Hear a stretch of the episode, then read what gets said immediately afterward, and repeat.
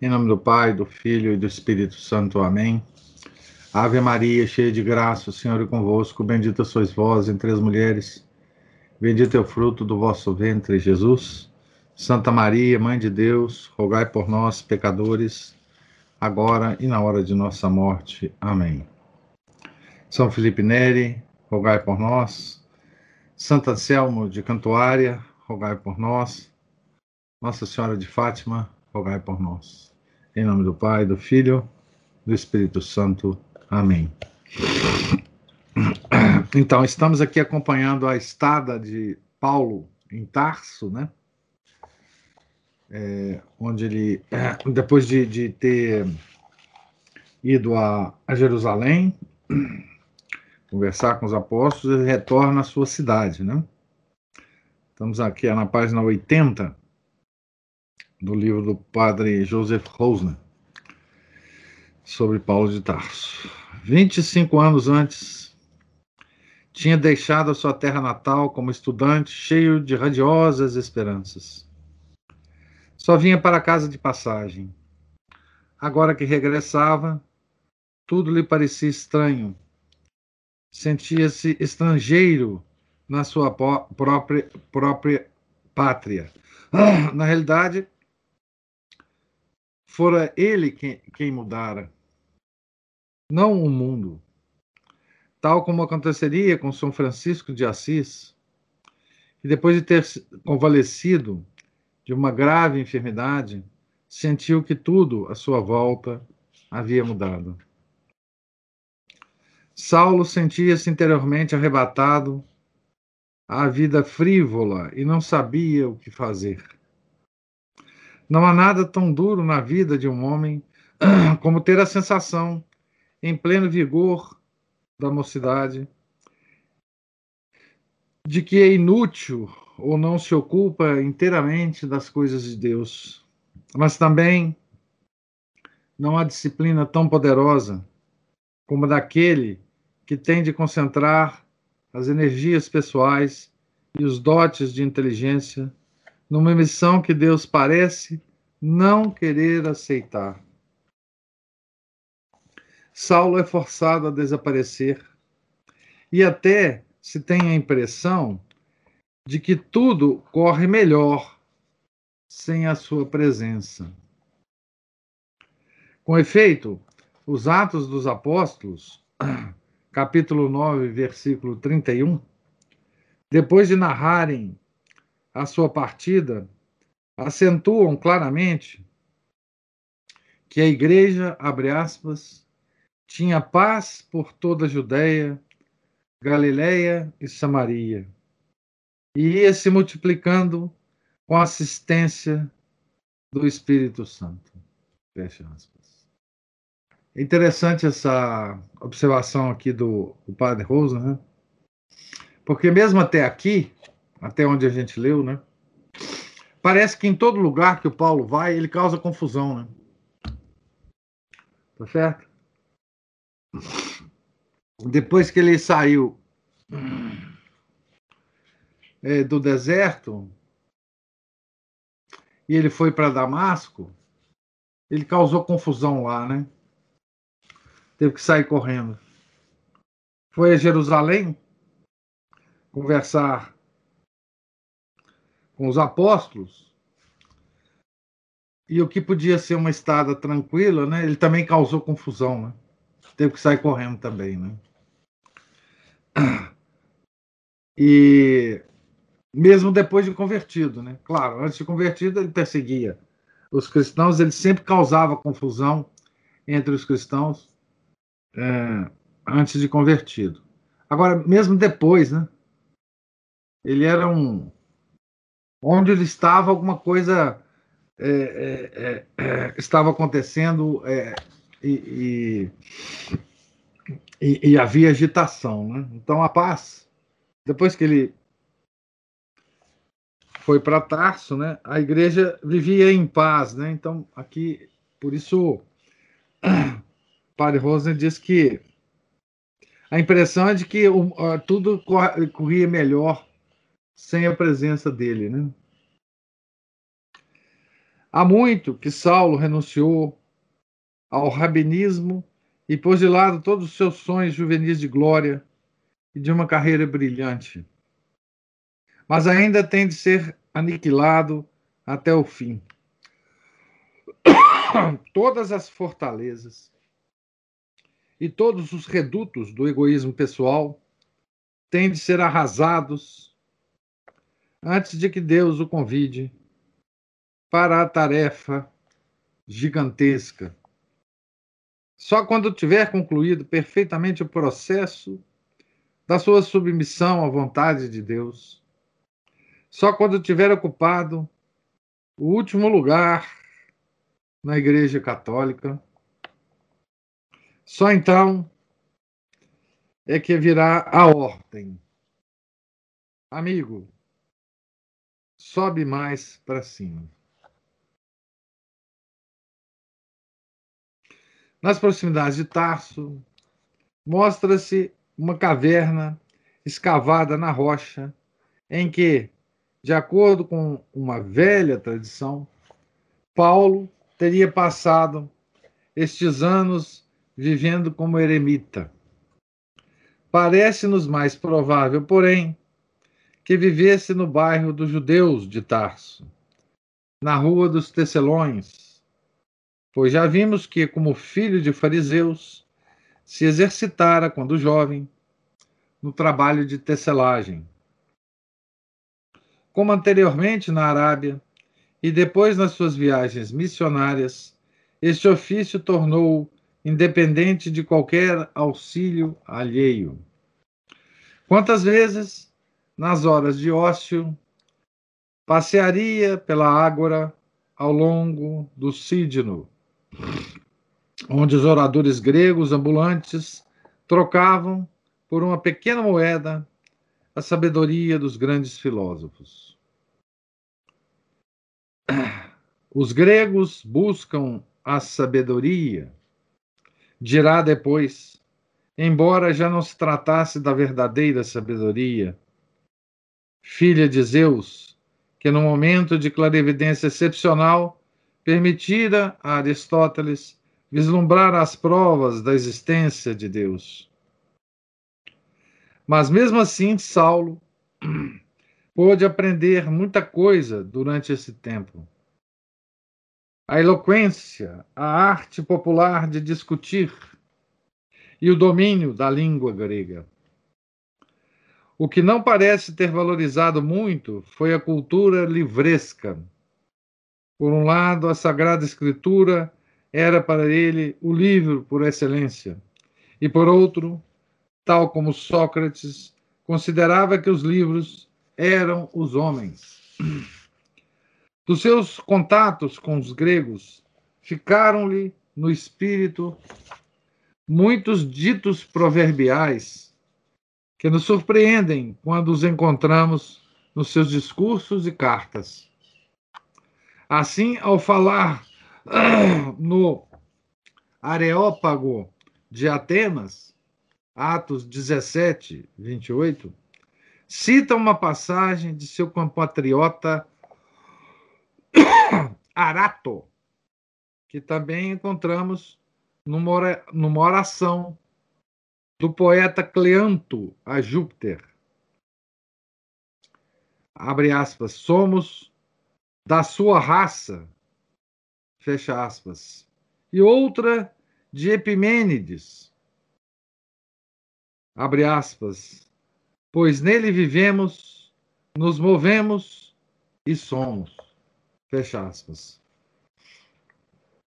Na primeira epístola aos Coríntios, capítulo 15, versículo 32, emprega duas frases tiradas de Menandro. Abre aspas. Comamos e bebamos, porque amanhã morreremos. Fecha aspas.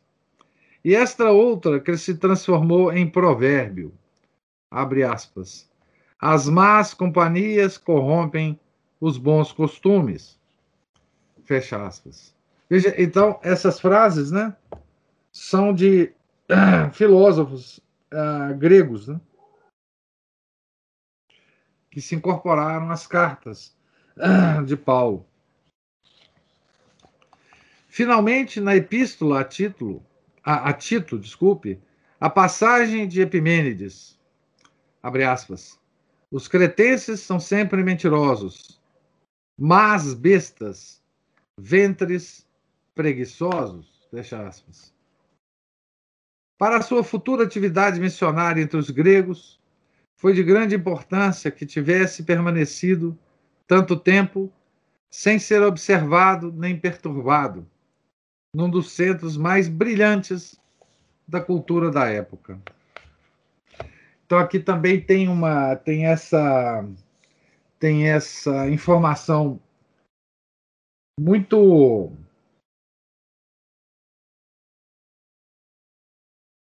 muito cotidiana, né? É, de como que é, existiam, digamos assim, professores ambulantes, né? Na, na cidade de Tarso e podemos é, imaginar em todas as grandes cidades, né?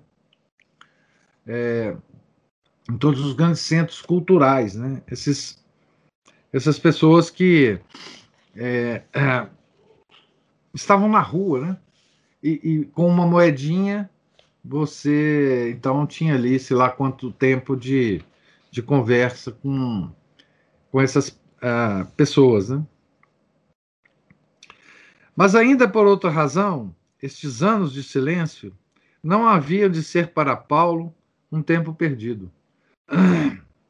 Ou poderemos considerar perdido o tempo em que o grande trigo permanece oculto debaixo da neve durante o inverno e se vai dando nas suas células invisíveis uma morte misteriosa. Ali está falando assim, era o Google de antigamente, isso mesmo.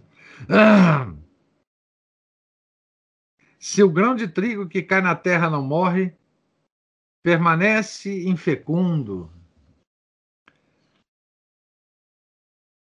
Evangelho de São João, capítulo 12, versículo 24. É durante a, a longa noite de inverno que o pão cresce.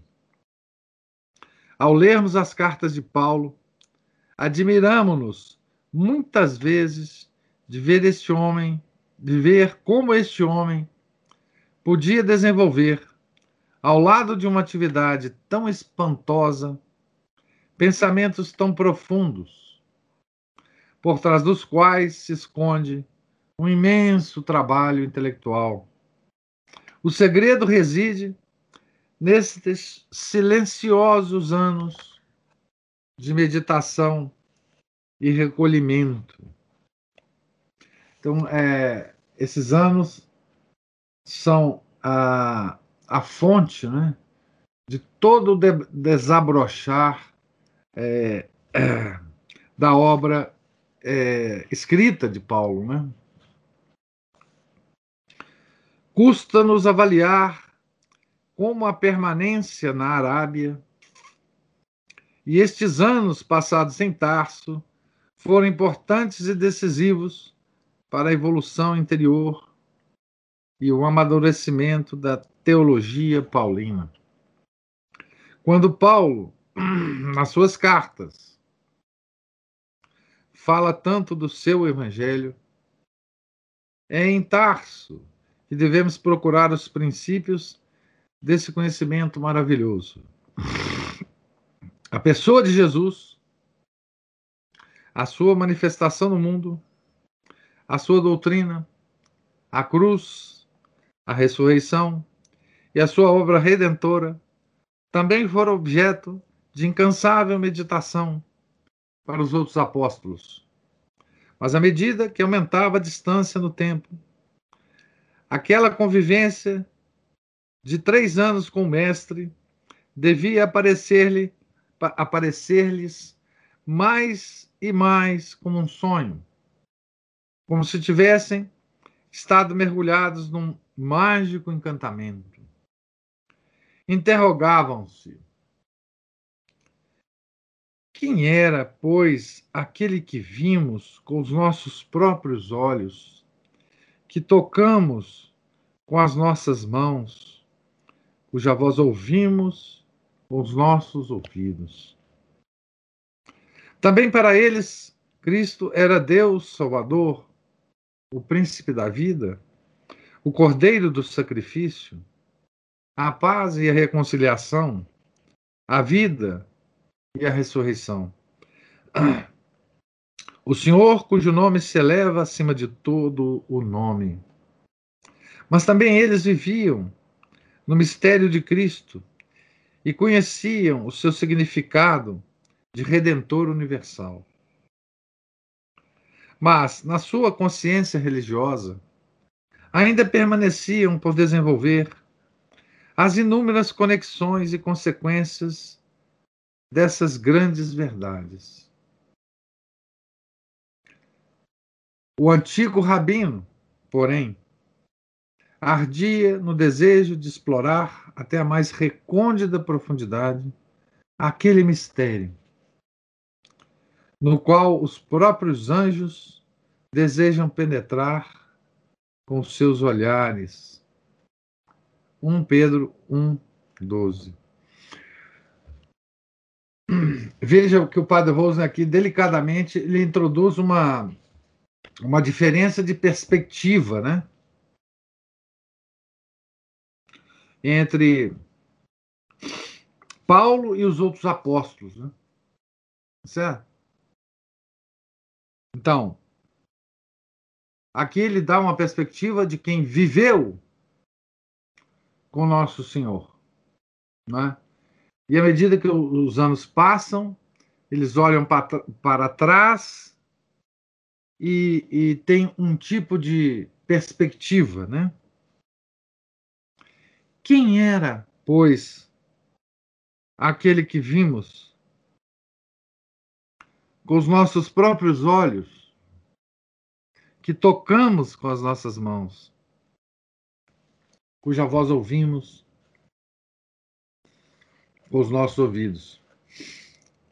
E, e, e, Paulo, que não teve essa essa convivência, né? A perspectiva dele era outra, né? Era uma perspectiva mais de explorar aquele mistério, aquele mistério, que para ele não tinha a experiência dos sentidos, né? Dos sentidos físicos, né? Ele não tocou o nosso Senhor, né? Ele não ouviu o Nosso Senhor. É... Então, daí o padre Rosner faz uma, uma, uma diferenciação né, de perspectiva. Né? Já conhecemos algumas fontes da visão paulina de Cristo e da mística da sua fé. Mas uma santa curiosidade, viu, Aline? Ele, ele tinha. Na verdade, não, não é bem curiosidade, né? É...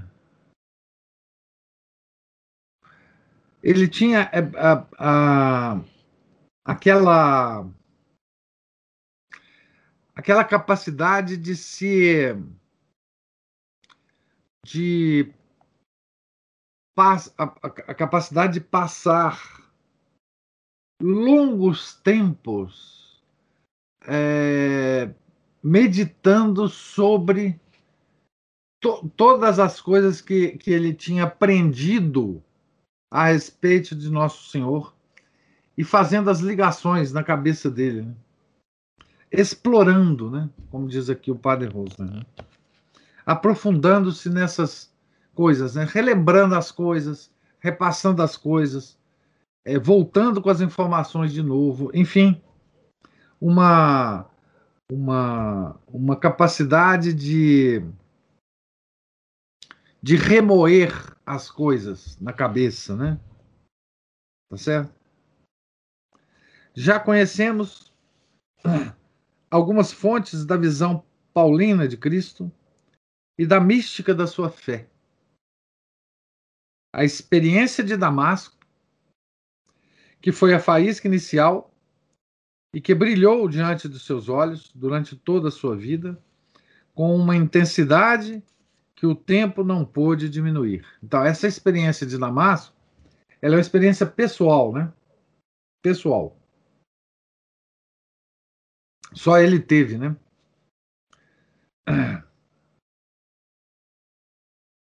Então, toda, toda a vida dele, essa experiência estava viva, né? Na, na alma de Paulo, né?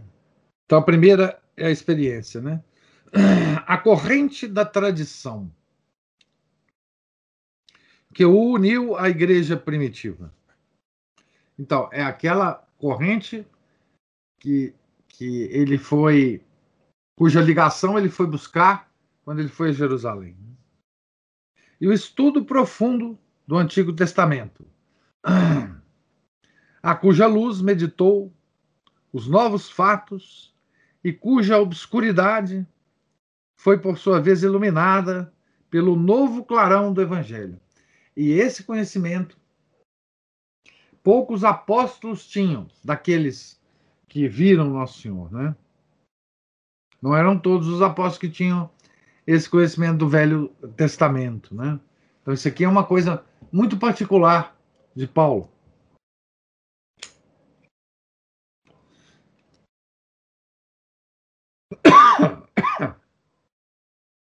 A capacidade de ligar, de ligar, de ligar o desculpem, uh, de ligar o Cristo ao Antigo Testamento. É... Jesus fez várias vezes essa ligação em vida, né?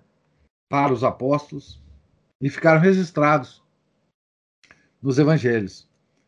Mas Paulo, pelo profundo conhecimento que ele tinha do Antigo Testamento, ele podia fazer muitas ligações que não aparecem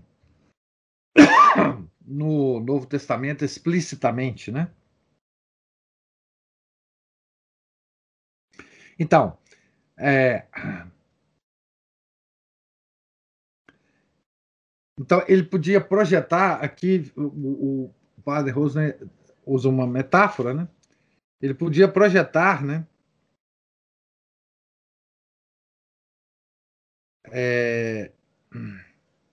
Ele fala aqui um novo clarão, um novo clarão do Evangelho, através do conhecimento que ele tinha do, do Velho Testamento. Né? Ele podia iluminar com outras luzes é, o Evangelho. Né?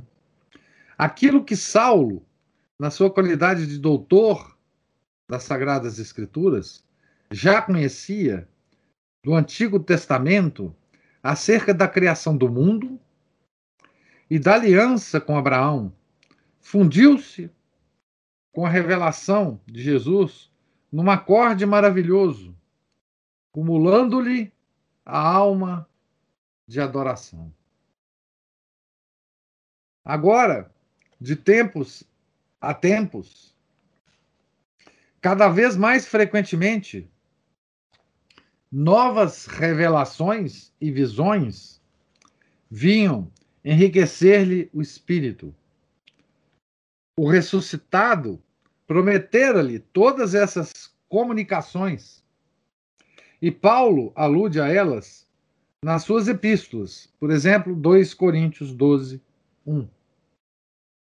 Recebia-as sob a forma de inspirações, de impulsos mentais que lhe sobrevinham quando seu pensamento chegava a um ponto morto ou corria o risco de desviar-se do bom caminho. Então, como eu falei para vocês antes, né? Ele nunca deixou de receber essas ah, revelações, né? Não devemos imaginá-las como intervenções violentas ou surpreendentes de Deus. O Senhor, olha que coisa bonita, né?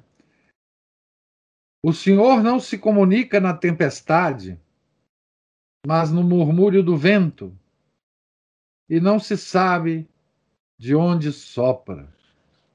Bonita essa frase do padre Rosner, né? É... Aqui de novo, né?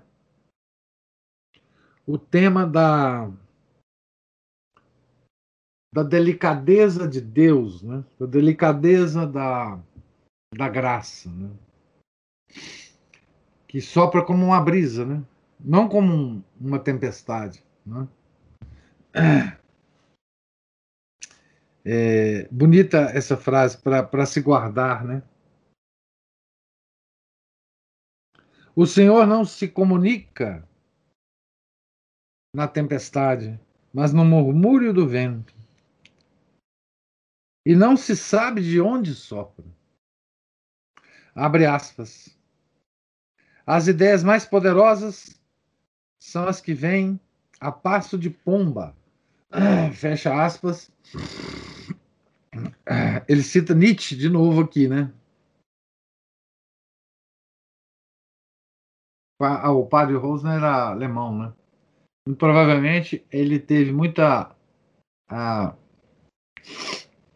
influência é, na, na, de Nietzsche, conhece, devia conhecê-lo, as obras, né?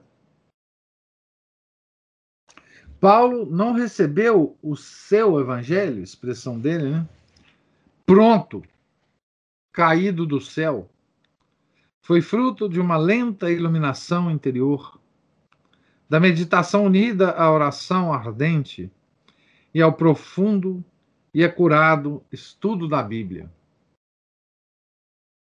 Então, ele era uma escola, né, gente? Paulo era um, um um professor é, das Sagradas Escrituras, né? É, um profundo conhecedor delas. Né? As suas cartas manifestam nitidamente essas características. Quando as lemos sucessivamente, segundo a sua cronologia, temos oportunidade de reconhecer a evolução do seu pensamento a princípio, a semente e o caule verdejante. Então ele vai dar aqui, olha, ele vai dar aqui uma cronologia, né? Que é interessante para quem quer ler é, as cartas como um livro, né? E cronologicamente, né? É, então, a princípio, a, a, a semente e o caule verdejante. As duas epístolas aos Tessalonicenses, que é a, que está em português, né? Bilingue, né? Uma edição bilíngue que tem da editora da editora concreta, eu acho, com a os comentários de São Tomás de Aquino. Né? Depois a espiga que vai amadurecendo as quatro grandes epístolas paulinas. Gálatas, Coríntios 1 e 2 e Romanos. São o cerne, né? Em seguida, a espiga madura, as epístolas do cativeiro. E, finalmente, a colheita. As epístolas pastorais. Ele, nós vamos passar por todas elas aqui. Como devemos imaginar as revelações que teve? Semelhante interrogação equivale a perguntar que caminhos segue o raio. Caminhos tortuosos, né? Que o raio segue, né? Mesmo assim, atrevemos-nos a formular a questão: que caminhos segue a inspiração? De modo geral, existem duas formas de inspiração, duas formas. Ou a imaginação religiosa pelo símbolo, ou entendimento pela contemplação ou vida espiritual. Nos profetas do Antigo Testamento, a revelação divina dava-se, sobretudo, por meio de símbolos, de cujo sentido misterioso se tornava compreensível, cu, desculpe, cujo sentido misterioso se tornava compreensível mediante uma iluminação interior do vidente, ou então permanecia obscuro. A linguagem que pregavam, rica em imagens, revela-nos ainda o rastro indelével que essa claridade divina lhes deixou na alma. Aqui também como um raio, né? Mas no caso de Paulo, essas revelações parecem ter se dado com mais frequência pelo caminho da contemplação. Isto é, da compreensão de todo um complexo de verdades, juntamente com as suas consequências, deduções e ramificações, numa única ideia, que se apresenta ao espírito simultaneamente com a evidência da sua origem divina. Então aqui o, a ideia parece completa, né? a imagem parece completa. A vida dos santos oferece um grande número de exemplos desse gênero. Assim, Santo Inácio de Loyola revela-nos que, pouco tempo depois de se ter convertido, teve em Manresa uma aparição da Santíssima Trindade tão luminosa que, mesmo que não conhecesse o mistério pelos ensinamentos da Igreja, essa vivência teria bastado para convencê-lo da verdade da revelação cristã. E por que caminhos chegou o apóstolo a essa contemplação religiosa do mundo, tão característica do seu modo de ser, tal como a encontramos exposta da maneira mais concisa na sua epístola aos Romanos? Os anos que passou em Tarso permitiram-lhe dar-se conta com toda a nitidez da situação religiosa do mundo e do significado da morte e ressurreição de Cristo na história da salvação. À luz dessa nova descoberta, pôde percorrer de novo os intricados e confusos caminhos e desvios da humanidade desde o princípio da criação, e como cristão pôde contemplar o mundo dos pagãos com mais simpatia do que jamais pudera sentir como fariseu. Então, aqui vocês veem que Paulo já quer colocar né, tudo o que ele sabe de Nosso Senhor num, num, ou ele coloca, na verdade, né, numa, numa perspectiva histórica maior, né? Ele já coloca aqui a ideia de que, é, que depois é, vai ser trabalhado por muita gente, né? mas a ideia de uma história da salvação né? do mundo. Mas por mais profunda que fosse a sua piedade pelos infiéis, não podia deixar de julgá-los com a mais incorrupta integridade, e o resultado dessa observação de conjunto era desolador. A ira dei, a cólera divina, pesava sobre o gênero humano em toda essa época sem Cristo, época sem Cristo, né? Deus não deixara de manifestar-se aos pagãos, mas estes não tinham querido extrair as respectivas consequências práticas e haviam idolatrado o mundo que deveria servir-lhes de espelho de Deus, incorrendo assim na mais grave culpa. A ira divina abatia-se sobre qualquer culto pagão, porque no fundo não era outra coisa senão o culto dos demônios. Isso nós vamos ver muito claramente né, nas cartas de Paulo. Né?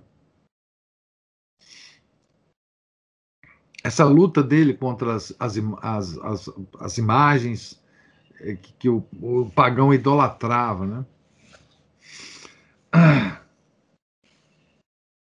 E ele chamava né, culto é, dos demônios. A situação religiosa dos judeus não se apresentava muito melhor além da luz da razão, tinham recebido as revelações, a lei, os profetas e a Sagrada Escritura. Mas o que deveria ser um privilégio para eles em relação aos outros povos, convertera-se por culpa própria em fatalidade. Assim como os gentios tinham adorado a criação, eles idolatravam a lei, a letra era outro tipo de idolatria, né? Não como os pagãos, mas era outro tipo de idolatria. A dura luta de Saulo, antes de converter-se, não passara de uma desesperada tentativa de alcançar por si mesmo o verdadeiro conhecimento de Deus, através da mais severa autodisciplina ao serviço da lei. Esse violento treino da vontade dera origem a duas atitudes interiores que necessariamente tinham de opor-se uma à outra no mais absoluto antagonismo. Ora, ora, um incomensurável sentimento de orgulho pela própria retidão, que é o, o a parábola do fariseu e o publicano, né? Abre aspas, Senhor, dou-te graças por não ser como os outros homens. Exatamente. Né? Ora, uma profunda sensação de derrota, um estado agudo de depressão em consequência do pecado, que lhe arrancaria este grito. Abre aspas. Quem me libertará deste corpo de morte? Romanos 7, 24. Ora bem, e como é que o homem pode passar do estado sem Cristo para a vida cristã. Vocês vejam que isso aqui é uma, uma, uma digamos assim, um, um drama, né? Que Paulo estava refletindo, sobre o qual Paulo estava se refletindo, que é um drama absolutamente eterno, né? Como? Como fazer isto, né? Como aceitar né? Cristo em nossa vida, né? Esse é o, é o, drama maior de, de toda a nossa história pessoal de salvação. Né? Paulo debruça-se em pensamento sobre a experiência de sua própria conversão que havia acontecido com ele? Na resposta a essa pergunta, o apóstolo oferece-nos, graças ao seu profundo conhecimento próprio, uma compreensão muito mais clara da essência do cristianismo do que os próprios sinópticos, os evangelhos sinópticos, né? E que só encontra paralelo no evangelho de São João, centrado no mesmo fenômeno por meio das palavras do grão de trigo que tem de morrer para dar fruto e da videira e das varas.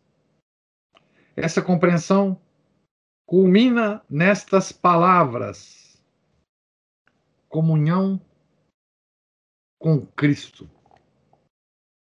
Isso é o Gente, esse é o centro né, do cristianismo. Né? Pela ação criadora de Deus, operou-se em Paulo uma transformação que atingiu as próprias raízes da sua existência.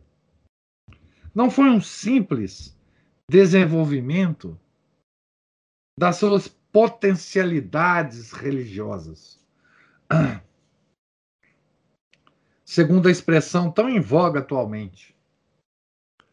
Veja essa expressão em voga na época do padre Rosner é uma expressão do modernismo. Simplesmente isto. Potencialidades religiosas. Nós temos. É, é, o, o modernismo gosta muito de falar isso, né? Nós temos potencialidades internas de sermos religiosos. Essa ideia tem uma história longa, gente. É, mas, enfim, Padre Rosner, ele, dá, ele faz um registro aqui né, do modernismo. Segundo expressão tão em voga atualmente. Então, vou ler de novo, né? Não foi um simples desenvolvimento das suas potencialidades religiosas, que está entre aspas essa expressão aqui, mas uma ruptura de todo o seu ser com o passado. Uma mudança de orientação em toda a linha. Houve nele uma transformação existencial que somente pode expressar-se mediante a antítese entre a morte e a vida. O homem velho, expressão do Paulo, né, morrera unindo-se à existência humana de Cristo na sua morte, sepultura e ressurreição. Aqui ele cita as várias epístolas que ele fala sobre isso. E o homem novo ressuscitara em Cristo e encontrava-se daí por diante unido sobrenaturalmente a Ele na morte, na vida e no destino. Esta união não anulava a sua individualidade mediante uma espécie de mistura da humanidade com a divindade, como pretendia fazê-lo a mística helenística dos mistérios, que significa mística helenística dos mistérios, a gnose. Que nós já estudamos bastante, né? A gnose. Era uma união que se dava segundo o Espírito de Cristo, isto é, o Espírito Santo, que é a corrente de vida, que é a corrente de vida entre Cristo e os cristãos.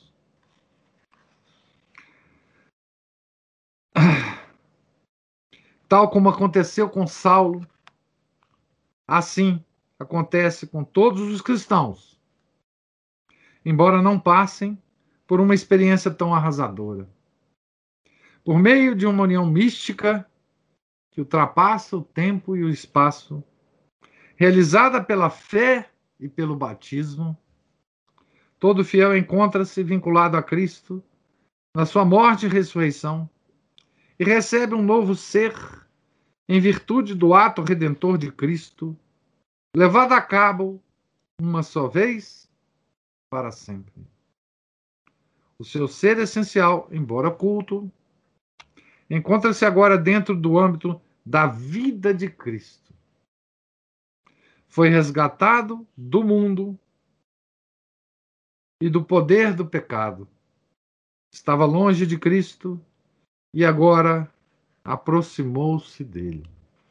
Então havia a via do cristianismo para essa união não é? Não é a via gnóstica, a mística helenística dos mistérios. Não é? A nossa via não é? é realizada pela fé e pelo batismo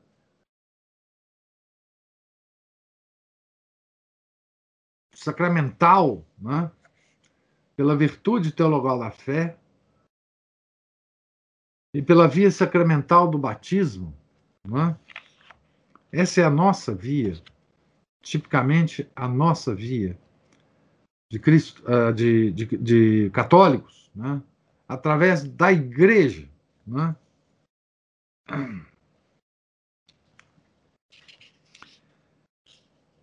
Eu vou parar por aqui. É uma pena que, que a, a, gente, enfim, tenha que parar essa, essa longa digressão aqui do, do.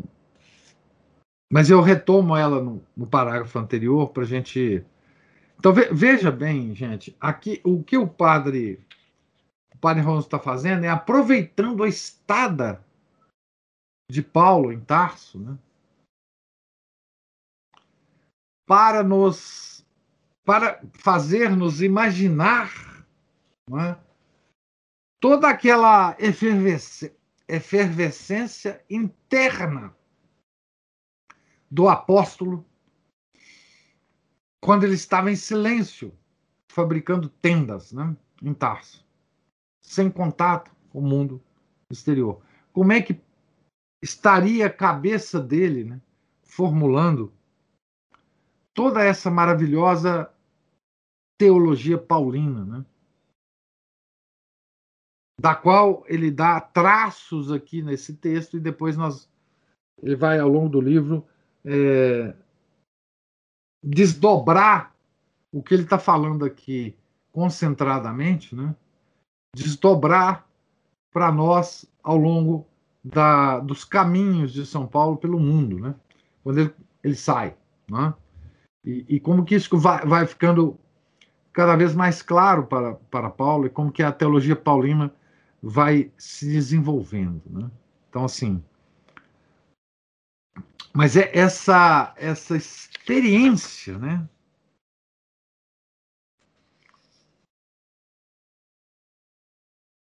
Fundamental, né? É, como que o homem pode passar do estado sem Cristo para a vida cristã. Né? Que no caso do Paulo foi explosivo essa, essa passagem, né? mas é uma experiência que todo convertido tem. Né? Que todo convertido tem. Se nós lermos né, é, a, os registros deixados de conversão, né,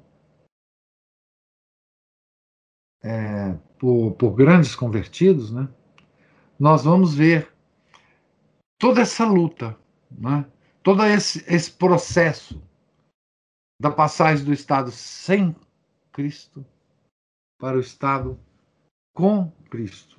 Né? Muito próximo de nós está um relato que é uma obra-prima de literatura, né? Que é o relato da, da, da conversão do, do, Gustavo Corsão, que está no livro. É... Ai, meu Deus. Eu esqueci o nome, o título do livro. O primeiro livro do Corsão, um, um, um, é o livro da conversão dele. Uh... A descoberta. A descoberta do outro. Né? Então, assim, a... É, quer dizer, essa é uma expressão moderna, né? se a gente for ler esse livro, né? é, do drama da conversão. Do drama da conversão. De como que a perspectiva do, do convertido ela ela muda completamente como é que a vida do convertido fica de ponta cabeça. Né? E como é que é isto que Saulo chama do homem velho de Paulo, né? Chama de homem velho que é crucificado com nosso Senhor na cruz. E o nascimento do homem novo. Se a gente quiser dar, né, é, quiser preencher essa ideia abstrata de carne e osso, é, é só ler a, a, a, qualquer relato de conversão mais longo, né? Mas esse, por exemplo, né, que é uma obra-prima literária, é, a descoberta do outro, né? O outro é Nosso Senhor, né? E, por exemplo, de, do, do né? enfim. É, e como é que essa essa ideia né, preencheu o mundo. Toda a civilização ocidental estava né, preenchido com isso. Até, enfim, alguns séculos atrás. Essa ideia preencheu toda uma civilização. Todo o mundo foi preenchido por ela. Que foi a passagem de uma vida sem Cristo para uma vida com Cristo. Ah, hoje nós, não existe mais isso, né, Aline? Que tristeza vivemos hoje, onde a idolatria não é a, a lei, a letra. Hoje a idolatria do baixo ventre, daqui não se tiraria nada. Que horizonte tenebroso. Não, hoje a idolatria. Bom, é, hoje nós somos um, uma civilização de idólatras, né? Os nossos ídolos, eles não são exatamente é, uma uma estatueta, né? de que representa algum deus pagão, né? Mas é, nós somos rodeados de, de estatuetas, né? É, de ídolos, né? Ah, não só ídolos, por exemplo, de carne e osso, né? Nós idolatramos pessoas, é, como, enfim, o dinheiro, né? Ah, idolatramos a, a vida boa, né? A, o carpe diem, né? Então hoje nós, nós não podemos, é, nós temos é, horror, né? A civilização tomou horror a essa vida em Cristo, porque é, a nossa civilização não mais quer ou não mais sequer tem a ideia é, do homem velho. Né? Nós idolatramos, no fundo, o homem velho. E esse homem velho não quer morrer na cruz. Então, a, a civilização ocidental que foi preenchida por esse por essa maravilhosa imagem paulina, né? É, é, se esqueceu disso, hoje não existe mais isso. Né? É, então, ah, por isso que no, no, todo mundo, eh, as pessoas consideram a nossa situação como um paganismo pós-cristão, né? Então, não há como. Enfim, a nossa situação hoje não, não, não, não é boa, não. Né? Mas. Contando né, que nós queremos né, responder a uma indagação que nosso Senhor fez, né, profética, é, ele pergunta se, se no final dos tempos ainda haverá fé no mundo. Né? É, e nós temos a esperança de levantar a mão, né? Nesse momento. e responder que sim, né? que há fé. É, nós temos que viver, por mais que a sociedade não viva, né? nós temos que proteger essa visão na nossa vida, né? nas nossas relações, é, na nossa comunidade, o mais, o mais limitado que possa ser a nossa comunidade, nós temos que proteger essa visão muito cara de Paulo, né?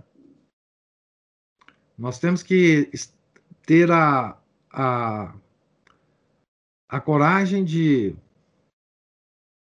dentro das nossas possibilidades, dentro das nossas luzes, com todos os nossos é, pecados, com toda esse homem velho que se interfere, que interfere é, permanentemente na nossa vida, nós temos que ter a coragem de crucificar esse homem velho e viver em Cristo, né? Do modo que a gente possa fazer isso. Né? Para depois a gente responder no momento em que nos for perguntado se há ainda fé no mundo, né? se os ímpios ainda não tomaram todos os, ah, os espaços, né? se há ainda justos no mundo, a gente poder responder que sim. Né? Esse é o nosso, o nosso propósito. Né? Então, alguém quer fazer alguma observação, gente? Hum. Eu sei que a Aline está. Que beleza de expressão. Ah, idolatramos o, o, o, o homem velho, né? E esse não quer morrer na cruz. Não, não quer. Não quer. Ele, ele se, ele se mexe, ele luta, ele não quer, ele não quer. Ele está em nós, né? Ele está em nós. É, esse, não, esse livro, Aline, eu tenho, ah, eu estou tão feliz de poder lê-lo aqui para vocês, porque assim, eu acho que depois da leitura desse livro, não só vocês vão ter a curiosidade, se já não estão tendo, né? Eu sei que a Ana Paula já está tendo, porque ela já relatou aqui a, a, a, leitura da Epístola aos Efésios, se não me engano.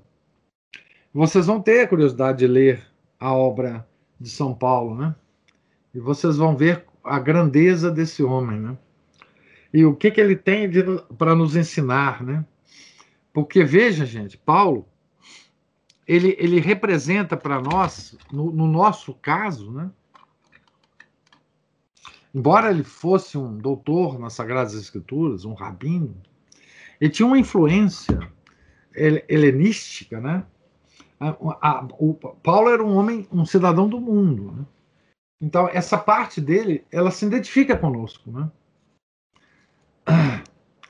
É, e, e, e, ele vai nos levar, né, através das, da obra dele, né, pelo caminho da, da crucificação do homem velho, né, que é um caminho de, de vida espiritual. Né? Toda a mística católica se centraliza nisso, né? A morte do homem velho, né? É, São João da Cruz, Santa Teresa d'Ávila, os grandes místicos, né? O caminho da santificação é esse, né? É, enfim, o, o, a, o nascimento do homem novo, né? e a crucificação do homem velho, que é um processo permanente. Né? Esse processo da crucificação do homem velho, ele há de ser permanente na nossa vida enquanto a gente viver. Né? É, um, é um caminho espiritual, né? Certo? Então, é, essa, essa leitura vai nos levar a, pelas mãos do, do padre Rosa, né?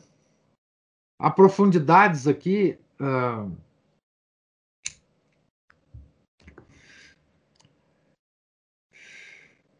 muitas delas desconhecidas para nós, né? Profundidades da nossa da nossa religião, né? Pelas mãos é, de Paulo e pela pela pena do padre Rosner. Né? Então, essa é a importância que eu vejo nessa nessa leitura, né? Gente, Deus lhes pague a presença e a paciência, né? Hoje é dia de um grande santo, né? Um doutor da igreja. É, é, é muito interessante a gente ver, né? É, como que a, a por, por, acaso alguns feriados é, civis, né? Aqui no Brasil é, ocorrem em dias de grandes santos, né? É, e a gente esquece às vezes os, os grandes santos do dia e, e ficamos é, mais preocupados com, com o, o, a, a, comemoração civil, né? Então hoje é, é uma. Hein? Pode falar.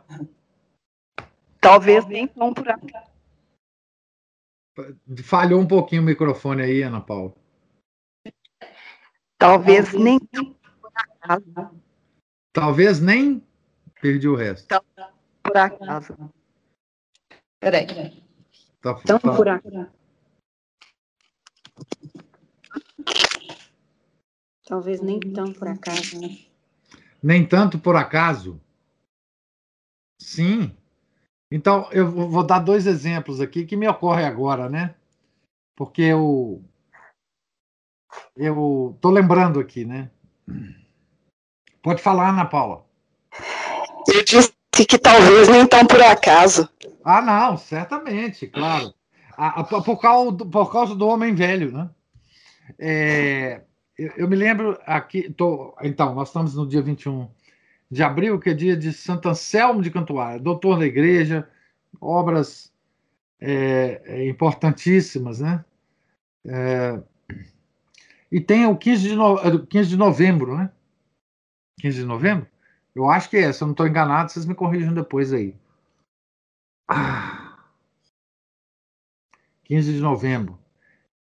Que eu acho que é dia de Santo Alberto Magno. Se eu não estou enganado. Se eu estiver, tem um outro feriado aí que. Mas Olhei então, aqui agora, é isso mesmo, professor. Santo Alberto Magno, né? Isso. Então, pois é, então a gente, enfim, a gente esquece, né? Então a gente está lá, 15, oh, 15 de novembro, e, e, comemorando, né? A Revolução Francesa no Brasil, né? E, e esquece do grande santo, né? Santão, né? É, professor de Santo Tomás de Aquino, né? Mas não, não, não por isso, né? Ele é um santo é, extraordinário, também doutor da igreja, um santo cientista, né? Patrono das ciências enfim. Mas a gente esquece, né? E hoje também, enfim, Santa Anselmo de Cantuária, né? que é, que é um, um, um santo. Cantuária, que é o, o que, que, tem uma importância grande na conversão dos ingleses, né? dos povos ingleses na, da ilha, né? É, tem um outro santo muito grande ligado a, a Cantuária, que é o Santo Agostinho de Cantuária, que foi o, o, o apóstolo dos ingleses, né? É, mandado para lá pelo grande São Gregório Magno. Né? Então vamos pensar no Santo Anselmo hoje, né? Tenham todos um santo dia, fiquem todos com Deus, né? E amanhã, se Deus quiser, nós, nós nos reencontraremos aqui nós estamos na página, só para registrar, na página 86, metade, metade da página, nessa grande reflexão do Padre Rosner sobre a teologia paulina. Né? Amanhã a gente retoma essa reflexão. Em nome do Pai, do Filho e do Espírito Santo. Amém. Ave Maria, cheia de graça, o Senhor é convosco. Bendita sois vós entre as mulheres e bendito é o fruto do vosso ventre, Jesus. Santa Maria, Mãe de Deus, rogai por nós, pecadores, agora e na hora de nossa morte. Amém. São Felipe Neri, rogai por nós. Santo Anselmo de Cantuária, rogai por nós. Nossa Senhora de Fátima, rogai por nós. Em nome do Pai, do Filho e do Espírito Santo. Amém.